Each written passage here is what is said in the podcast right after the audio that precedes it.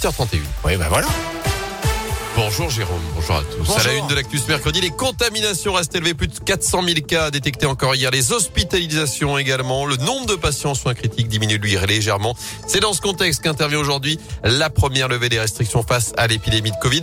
Avec plusieurs changements à noter, les agriers.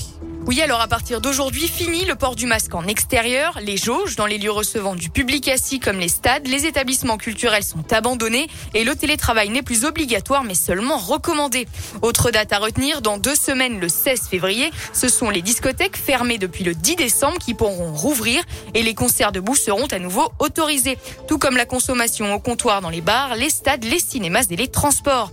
Reste encore le protocole sanitaire dans les écoles. Pour l'instant, rien ne change. Il faudra attendre la fin des vacances de février et le retour de tous les enfants en classe. Pas avant donc le 7 mars. Merci Léa et vous retrouvez le détail de ces mesures sur radioscoop.com et sur l'appli Radioscoop. Sur la fin du télétravail d'ailleurs, est-ce une bonne mesure? On vous pose la question, c'est notre question du jour sur radioscoop.com.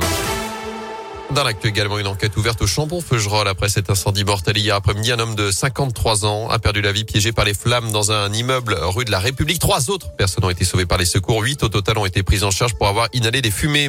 Plus de 40 kilos de drogue saisis à Saint-Julien-Molin-Molette. Belle prise réalisée par les gendarmes il y a huit jours dans un garage de cette commune du Pilat.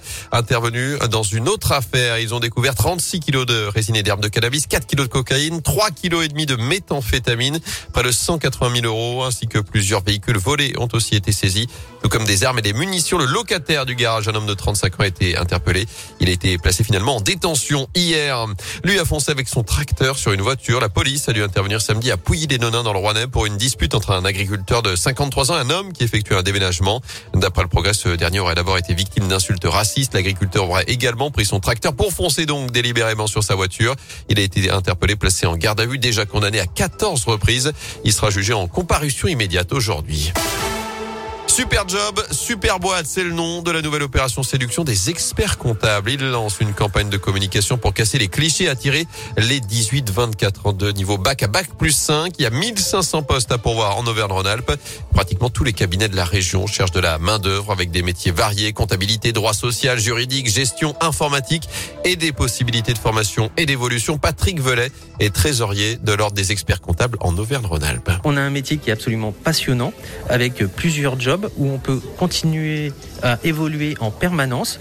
Euh, on a une image effectivement où on est sur de la donnée papier qui va disparaître totalement puisqu'à partir de 2025 on, va avoir que des flux numérisés et euh, surtout on a une image aussi parfois un petit peu euh, lunette et, austère et en fait on, a un métier passionnant avec des gens qui sont passionnants, qui ont beaucoup d'humour et effectivement les tâches au quotidien demandent de la rigueur mais à côté de ça on, on vit des très bons moments au cabinet. Et plus d'infos à retrouver à ce sujet sur radioscoop.com et sur l'appli Radioscoop.